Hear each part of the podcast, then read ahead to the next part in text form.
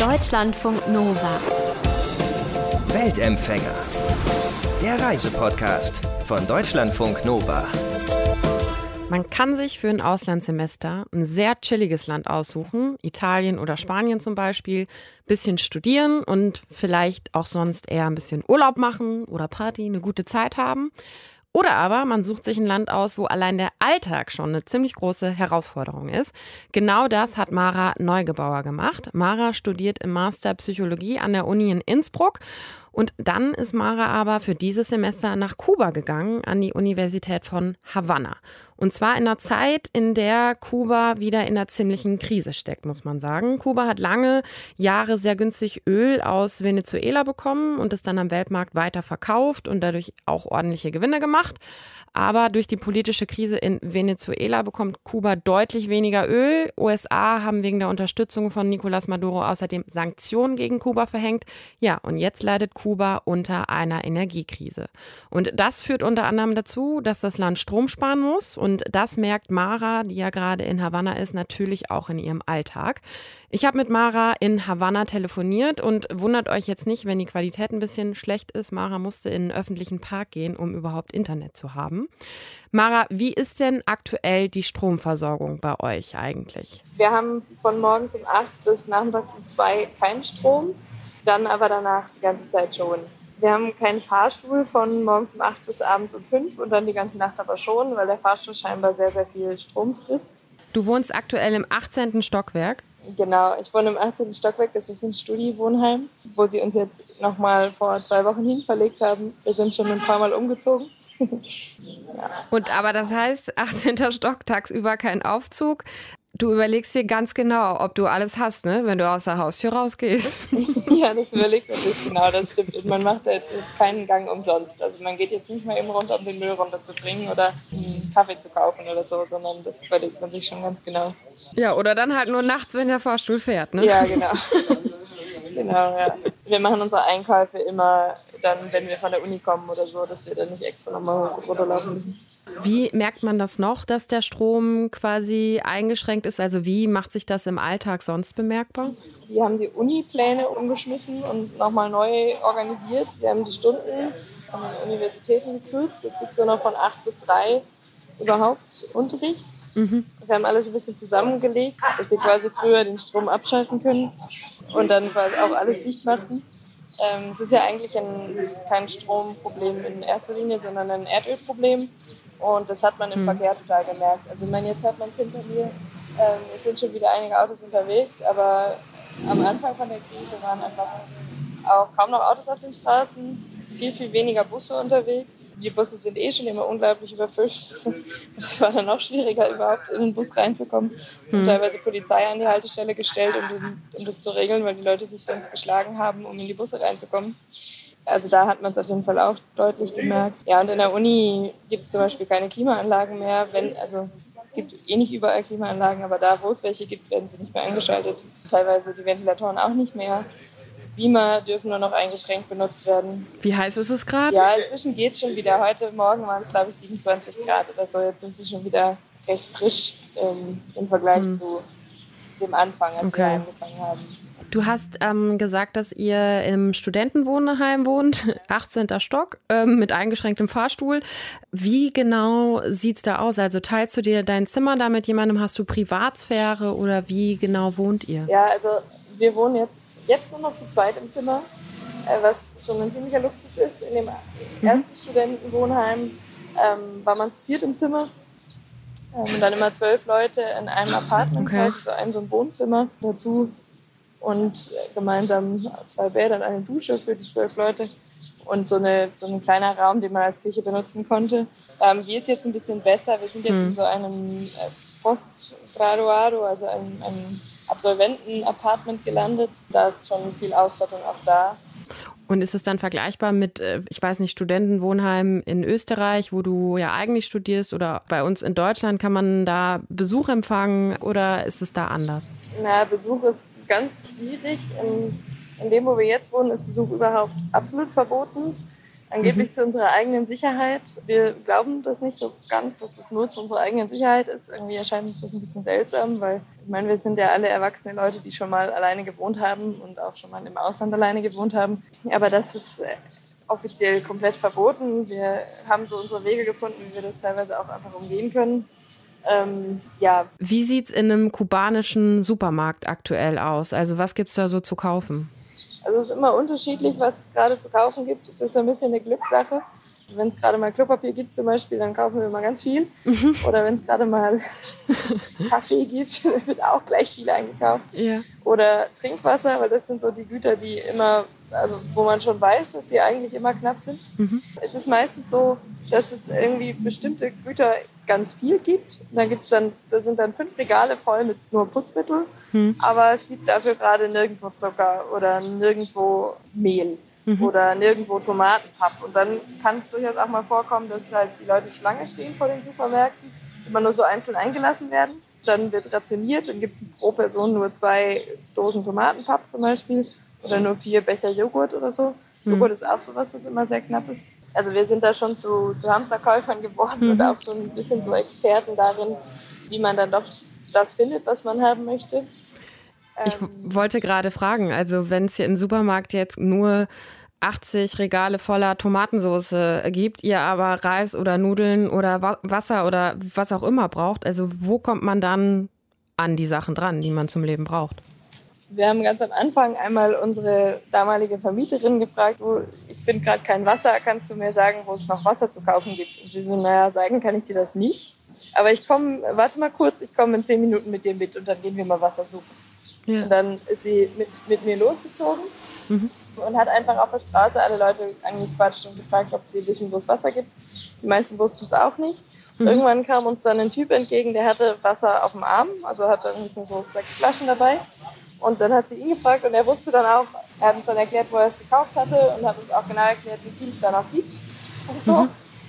und dann meinte sie so schnell, schnell, dass wir noch was abkriegen. Dann sind wir zu diesem Laden gesprintet, mehr oder weniger, mhm. haben da Wasser gekauft und sind dann wieder zurückgelaufen.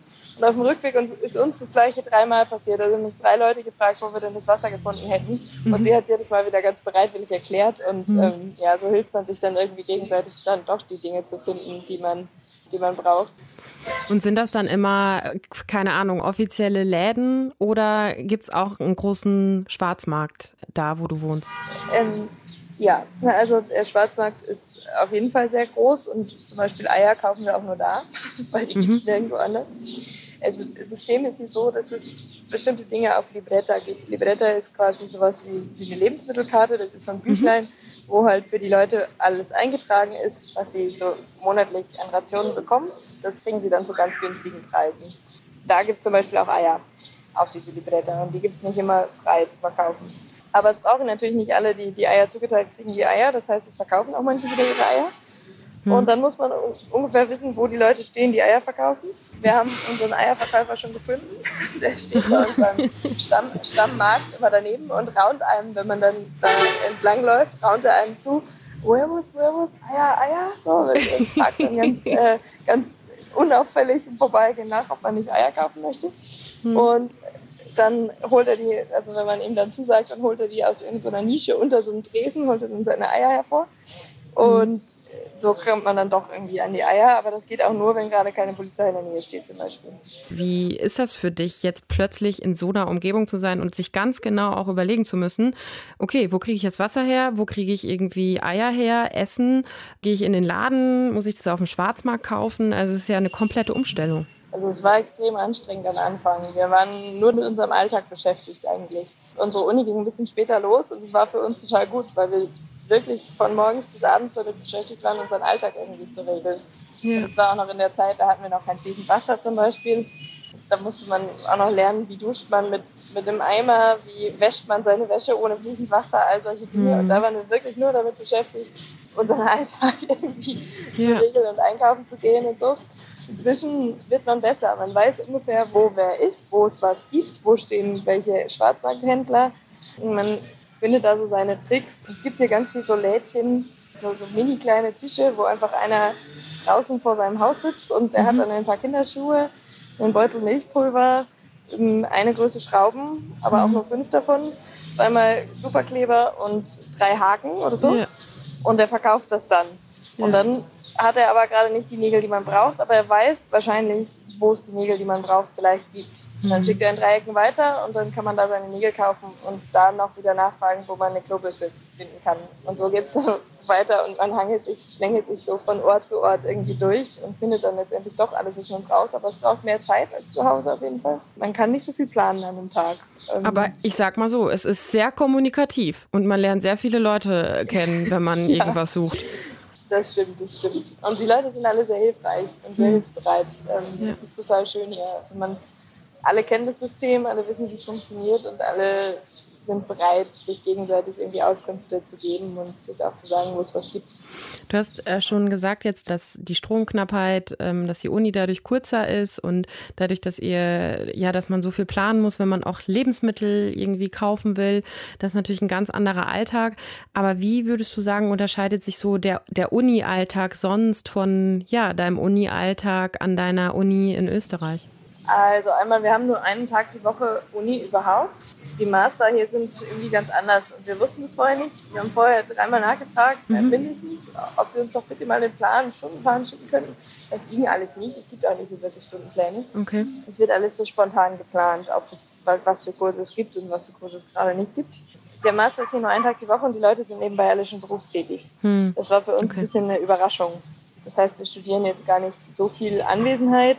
Wir studieren relativ viel auch von zu Hause aus einfach. Mhm. Also es ist jetzt nicht weniger Arbeit, aber es ist nicht so viel Anwesenheit einfach mehr, Hm. weil die Leute alle ein normales Berufsleben nebenbei haben.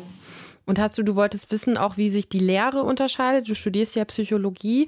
Hast du da schon Unterschiede feststellen können? Also ist da unabhängige Forschung möglich oder hast du da große Unterschiede schon kennengelernt? Also es sind Riesenunterschiede, es ist schon sehr eingeschränkt. So die, die aktuellste Literatur, die, die wir hier bekommen haben, war von 2012 und das sind alles irgendwie Lehrbücher. Also so, dass wir uns mit aktuellen Studien beschäftigen würden, wie ich das aus Österreich kenne. Das ist eigentlich gar nicht so. Es ist alles ein bisschen verschulter, also es ist mehr so Frontalunterricht irgendwie. Und man lernt halt Techniken anzuwenden, aber nicht so richtig die Forschung dahinter. Also es ist wesentlich praxisorientierter, was super ist. Die Leute machen viel mehr Praktikum auch, sind viel mehr schon einfach in der Arbeit. Es konzentriert sich mehr auf Fälle und weniger eben auf internationale Forschung und Studienarbeit. So. Habt ihr dann, also hat man viel Kontakt dann auch zu ja, Einheimischen oder ist man dann doch nur so unter sich, unter den Austauschstudierenden? Also wir bemühen uns sehr um Kontakte zu Einheimischen, aber das gestaltet sich teilweise auch echt als schwierig. Irgendwie kam es dann doch so, dass wir letztendlich in unseren Arbeitsgruppen meistens mit den anderen Ausländern zusammenarbeiten, weil die uns dann als erstes angesprochen haben. Wir haben mit Ecuadorianern, Mexikanern, Angolanern viel zu tun. Die Kubaner an sich sind ein bisschen zurückhaltend, was so engere persönliche Kontakte betrifft. Wir haben noch nicht so ganz rausgefunden, woran das liegt, weil wir das aus anderen lateinamerikanischen Ländern alle nicht so richtig kennen. Also da sind die Leute ganz schnell total offen und, und freuen sich auch über persönliche Kontakte. Hier ist es ein bisschen, sind sie ein bisschen zurückhaltend. So auf der Straße nicht. Wenn man sie irgendwas fragt, um Hilfe bitte, total hilfsbereit. Aber alles, was nähere private Kontakte betrifft, ist schwierig für uns. Wir wissen, ja, wir haben noch nicht rausgefunden, woran es liegt, ob es vielleicht am System liegen könnte, dass es sie in Schwierigkeiten bringen kann, wenn sie zu viel Kontakt mit Ausländern haben. Das wissen wir nicht. Ich meine, wir ähm, telefonieren jetzt über WhatsApp. Habt ihr normal Zugang zum Internet? Kannst du überall ins Internet oder ist es eingeschränkt? Es gibt seit diesem Jahr, seit 2019, mobile Daten. Die Okay. sind wahnsinnig teuer, aber es gibt sie und die funktionieren meistens. Also jetzt mit der Situation konjunktural, also dieser Sondererdölsituation, haben sie die nachts auch ein, wieder ausgeschaltet, aber meistens funktionieren die schon. Es gibt hier quasi in, in verschiedenen öffentlichen Parks, und da bin ich auch gerade, deswegen ist es auch so laut im Hintergrund, gibt es Wi-Fi, öffentliches Wi-Fi. Das Okay. kostet dann einen Dollar, also umgerechnet den Dollar pro Stunde. Und dafür kann man dann aber theoretisch alles machen, wenn es gerade funktioniert. Jetzt ist gerade so, jetzt sind hier viele Leute, jetzt funktioniert es nicht, weil viele Leute einfach Videos anschauen, dann, dann ist es überlastet. Aber theoretisch hat auch die Bevölkerung hier so Zugang zu Internet, aber natürlich eingeschränkt, weil es einfach für die sehr teuer ist. Ja. Ähm, bei einem Gehalt von 20 bis 40 Dollar pro Monat, ein Dollar für eine Stunde Internet auszugeben, ist doch vom Verhältnis Ja. her Ähm, Viel. Recht viel. Ja. Ja. Gibt's was, was dich ja wirklich stört so im Alltag? Also inzwischen habe ich mich schon ein bisschen dran gewöhnt. Am Anfang fand ich es richtig dolle störend. Das ist das, wenn man sich auf der Straße frei bewegt, man die ganze Zeit den Kommentaren und den Blicken der Männer ausgesetzt ist. Also es sitzen überall immer Leute vor den Türen, was Hm. eigentlich auch eine sehr nette Atmosphäre wäre. Ja. Aber ähm, alle rufen einem irgendwas hinterher. Also von Schönheit über Püppchen bis hin zu Sachen wie hier willst du ins Bett mit mir, lass mal Hm. Dreier machen. Was dann schon wieder sehr unangenehm ist. Also das finde ich sehr belästigend. So als feministisch orientierte Europäerin stört mich das schon. Weil es irgendwie, also mir kommt es vor wie eine Machtdemonstration. Die Leute hier, wir haben die Kolumbianer, äh, Kubanerinnen gefragt, wie sie damit umgehen. Sie sagen, ja, ist doch eigentlich nur als Kompliment gemeint. Ignoriere es und geh weiter oder freu dich drüber. Freuen kann ich mich immer noch nicht drüber, ignorieren kann ich es inzwischen schon. Okay. Was würdest du sagen, hast du in der Zeit, die du jetzt da bist in Kuba, über dich gelernt? Auf jeden Fall, dass viele Dinge, die mich zu Hause total ärgern würden, mit, über die ich mich total aufregen würde, über die rege ich mich gar nicht mehr auf. Also irgendwie von den Kubanern kann man ganz gut so eine Art, so eine Haltung lernen, dass es irgendwie doch immer geht. Und wenn es nicht geht, ist es halt auch nicht so schlimm, weil es geht bei allen immer nicht, nicht immer alles. Also wenn man zu spät zu seinem Referat erscheint, ja, dann hält man es halt eine halbe Stunde später, weil alle wissen, wie schwierig es ist, mit der Transportsituation rechtzeitig zu kommen. Ja. Oder wenn es gerade keine Milch gibt, ja, dann benutzt man halt Milchpulver, weil Hm. das geht ja auch. Und wenn es gerade auch kein Milchpulver gibt, dann trinkt man seinen Kaffee halt mal mit Zucker statt mit Milch. Also Ja. all diese Dinge, die, die mich zu Hause total stören würden, die stören mich hier einfach nicht mehr so sehr. Und Mhm. da habe ich schon ein bisschen die Haltung schon angenommen, dass es manches einfach nicht immer geht und man dann irgendwie eine andere Lösung finden muss. Ja. Darin sind die Kubaner auch sehr gut. Ja. Also sie beschweren sich selten und suchen immer irgendwie eine Lösung. Also man wird schon Ähm, auch so ein bisschen sich zu Alltagskünstler. Man wird Alltagskünstler und die Kubaner sind die absoluten Alltagskünstler. Ja. Also die können alles reparieren und irgendwie mit allem alles machen. Teilweise fragt man sich, warum, das ist doch so unpraktisch, was du da gerade machst. Zum Beispiel habe ich neulich jemanden Mörtel in einer Papiertüte anrühren sehen und dachte mir, das ist doch so unpraktisch, das weicht doch alles durch. Aber wahrscheinlich hatte er gerade keinen Eimer zur Hand und hat es halt dann so irgendwie gemacht und es Hm. geht dann auch. Wenn du jetzt all das gewusst hättest, ne? wie das sein wird, wie der Alltag ist, mit den Schwierigkeiten, Herausforderungen, aber auch mit dem Schönen, würdest du es dann nochmal machen? Ich würde es nochmal machen, auf jeden Fall. ich würde mich vielleicht ein bisschen anders noch vorbereiten. Also ich habe schon ganz viele Sachen mitgenommen, weil wir uns die Kubaner schon gesagt haben, so nehmt, nehmt euch Hygieneartikel, nehmt euch Zahnpasta, also was nehmt euch mit, weil Ja. es ist immer schwierig, an Dinge ranzukommen. Ich würde wahrscheinlich noch mehr Vorbereitungen treffen, aber dann würde ich es schon auch wieder machen. Wir sind sicher nicht in der besten Zeit gekommen. Es gab eine Dengue-Welle, zwei von uns Österreichern haben schon Dengue sich eingefangen. Die, die Ölknappheit hat da irgendwie noch dazu beigetragen. Normalerweise räuchern sie die Mücken mit so einem Benzingemisch irgendwie aus, aus den Räumen. Und im Moment, dann ging es halt nicht. Und dann kam, kam das Dengue wieder. Das waren schon Dinge, die waren nicht schön. Ja. Aber mit ein bisschen anderer Vorbereitung noch würde ich es auf jeden Fall nochmal machen. Ja. Und auch ohne die Vorbereitung, irgendwie findet man Lösungen. Habe ich je gelernt. Ja, und so eine Erkenntnis, die kann man ja überall auf der Welt gut gebrauchen, egal ob auf Kuba oder in Österreich oder in Deutschland.